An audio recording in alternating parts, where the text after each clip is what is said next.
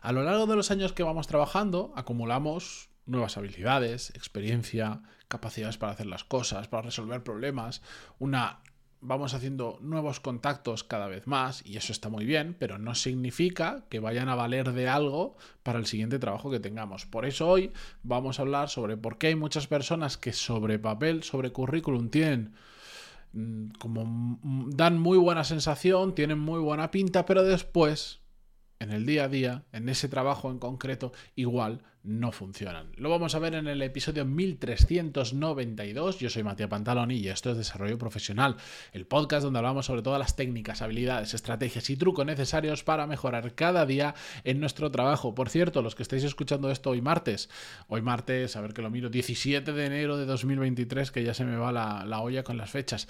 Esta misma tarde, entre las 6, las 7 y las 8 de la tarde más o menos, sale nuevo vídeo en YouTube.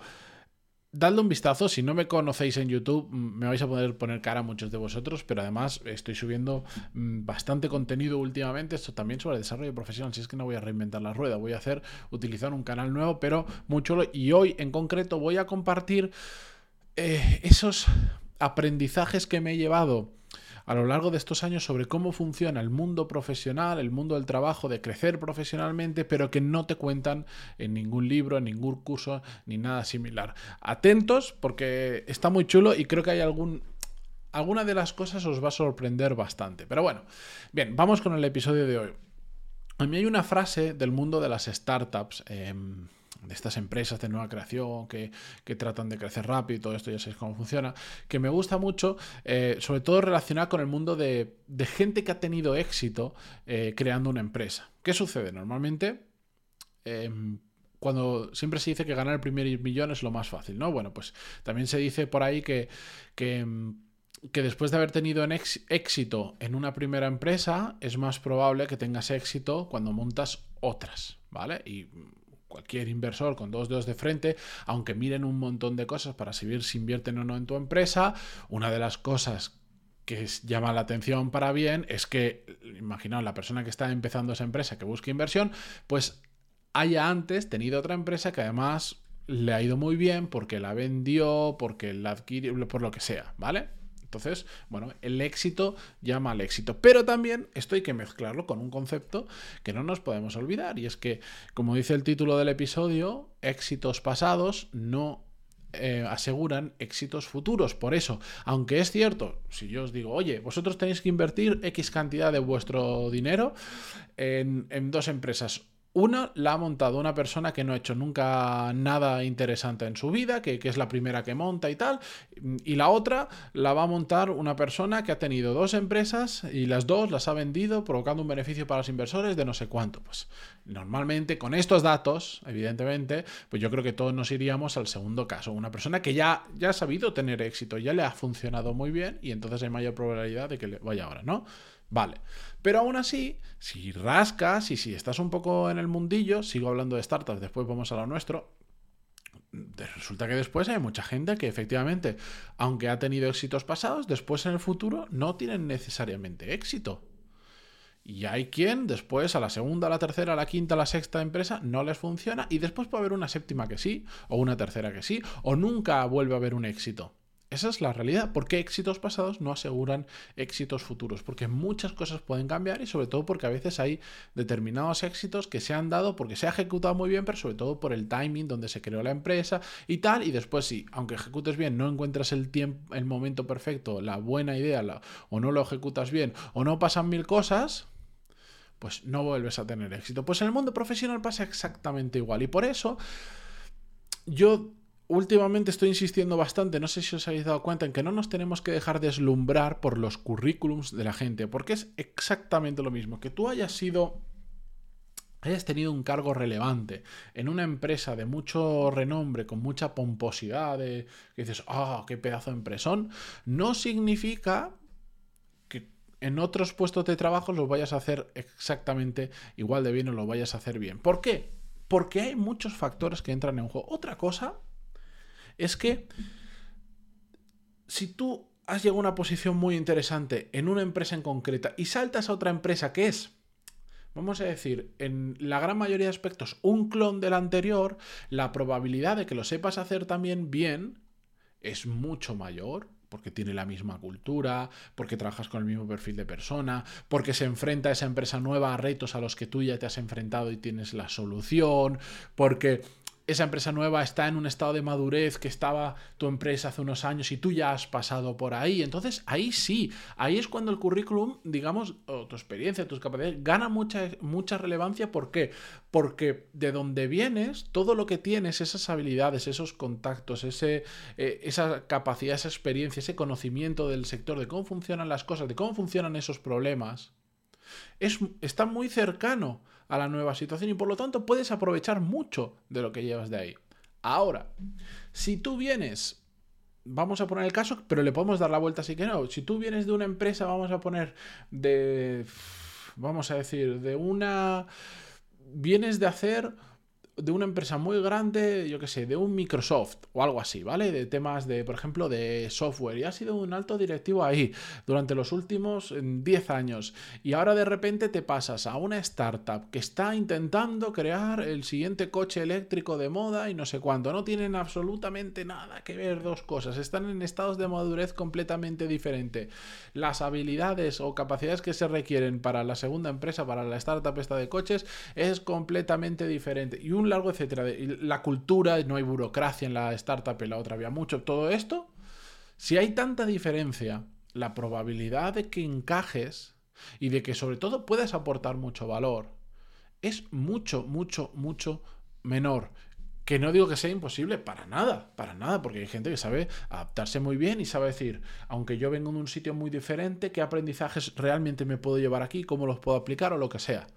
Y claro que puede funcionar muy bien, pero en general es difícil que funcione tan bien como, por ejemplo, con una empresa que está acostumbrada a esa cultura, ese estado de madurez, que ya ha pasado por ahí. Sobre todo es el tema de que haya pasado por ahí. Para mí es mucho más relevante que una persona que vamos a seleccionar o que nosotros cuando nos vamos a mover a otra empresa pensemos en donde yo puedo aportar mucho, ¿dónde puedo aportar mucho valor?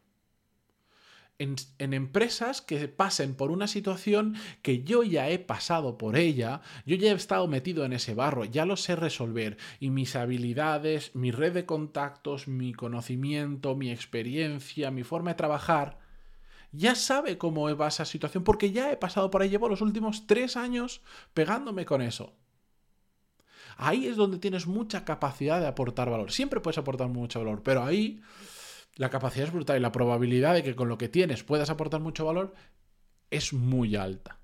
Por eso no es tanto lo que dice el currículum de las, sobre todo somos muy clasistas en el sentido de si viene de esta empresa tiene que ser bueno, cuando después la realidad, yo he conocido gente que venía de Google, que es un desastre, he conocido gente que venía de Amazon, que es un desastre, he conocido gente que venía de Amazon y de Google, que son mm, gente brillante, por supuesto, pero a lo que me refiero es que no es sinónimo de que trabajes en una empresa de estas con mucho renombre a que necesariamente eh, seas bueno. Se crea un, halo de, un halo eh, místico, mágico de que toda la gente que viene por ahí, porque creemos que como son grandes empresas, solo se construye con gente excelente y no necesariamente así. Además, esto es un tema que otro día si queréis podemos hablar. Hay que distinguir mucho cuando trabajas en la central, en los headquarters, no es lo mismo trabajar en los headquarters de Google que trabajar en una subsidiaria en, en, Google España o en Google Suiza o en Google lo que sea. No es exactamente lo mismo porque lo que se hace en uno y otro no es lo mismo. Normalmente por países, por ejemplo, hay más una fuerza comercial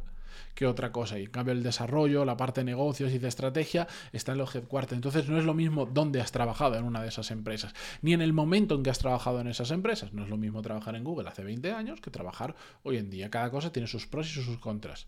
Pero que no nos tenemos que dejar deslumbrar. Al final, esto es la, la clave del episodio. No nos dejemos deslumbrar por los currículums que tienen muy buena pinta sin pensar realmente de si esa buena pinta, de si eso que pone el currículum tiene algún tipo de encaje con la posición a la que estás intentando atraer a esa persona o si somos nosotros los implicados con si lo que tenemos hecho en un pasado realmente en esa posición a la que estamos optando vamos a ser capaces de aprovecharlo mm, de alguna manera. A mí se me ocurren infinidad de casos donde yo con mis conocimientos, con mis habilidades, con mi red de networking y con mi marca profesional y con todo esto, pues un montón de posiciones y de empresas y de tipos de trabajo donde yo aportaría mucho menos valor. Después, pues como soy un, un loco y me gustan los retos, ya me buscaría la vida para aportar mucho, pero la inercia de donde vengo no me ayudaría a aportar ningún valor. En cambio, se me ocurren otros tantos ejemplos de sitios donde es todo lo contrario, donde yo sé que si me meto